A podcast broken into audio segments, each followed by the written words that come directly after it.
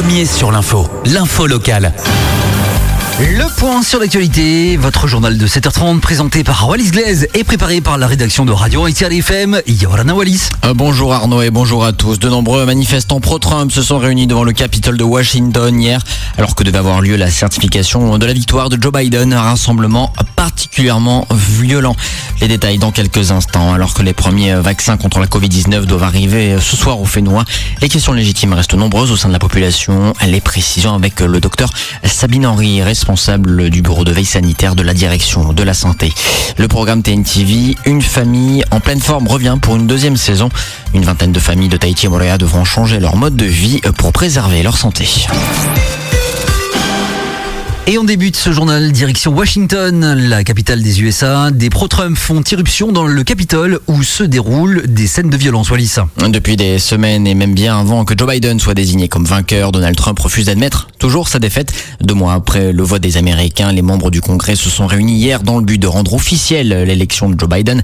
Mais bien sûr, son adversaire a une nouvelle fois pris la parole pour contester à la décision du peuple. Donald Trump a prononcé un discours devant le Capitole de Washington appelant ses partisans à exprimer leur désaccord D'accord.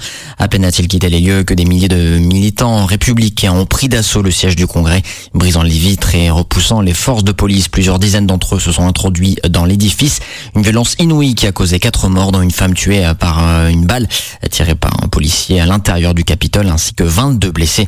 Selon la police, 52 personnes ont été arrêtées et 6 armes ont été saisies.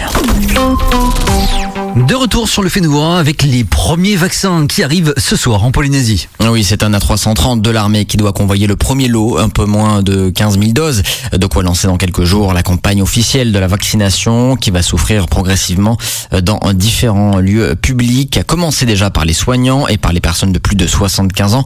Les euh, autorités encouragent bien sûr à répondre à l'appel, mais beaucoup de questions animent encore les Polynésiens.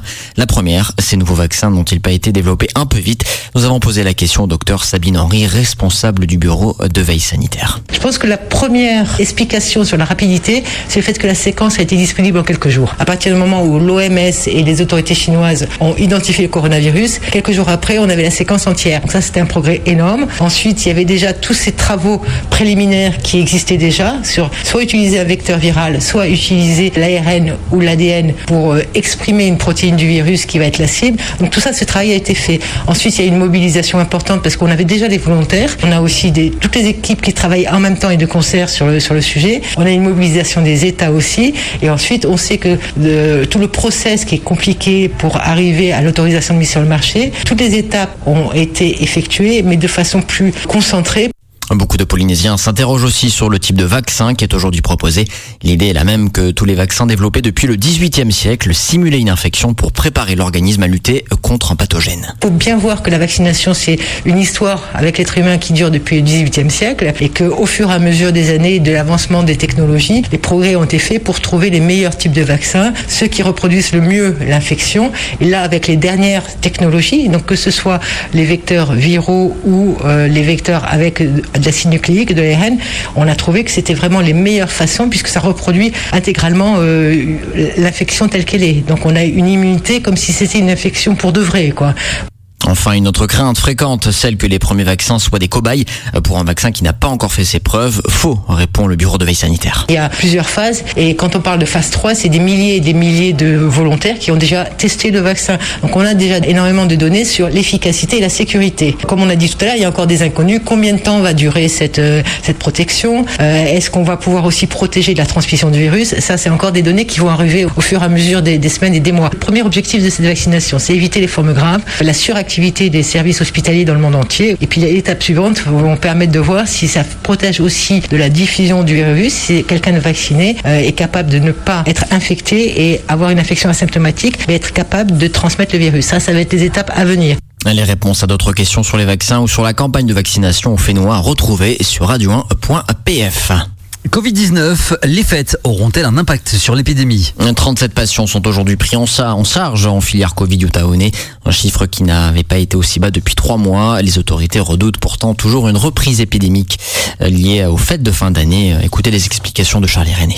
La direction de la santé a confirmé 280 nouveaux cas de Covid sur 7 jours, soit un rythme de propagation deux fois moins élevé qu'avant Noël. L'épidémie semble poursuivre son accalmie donc, mais il est encore trop tôt pour observer l'impact des fêtes de fin d'année sur la circulation du virus. Les chiffres seront donc surveillés de près dans les jours à venir par les autorités qui doivent décider dans une semaine de la levée ou de la reconduction des mesures de restriction sanitaire comme le couvre-feu. Un des indicateurs les plus importants de la gravité de la situation reste le nombre de patients admis en réanimation pour cause de Covid. Ils étaient 19 ce mercredi matin, un chiffre en légère baisse mais qui reste au-dessus de la capacité totale du service du Taonnet en temps normal. Des propos recueillis par Charlie René.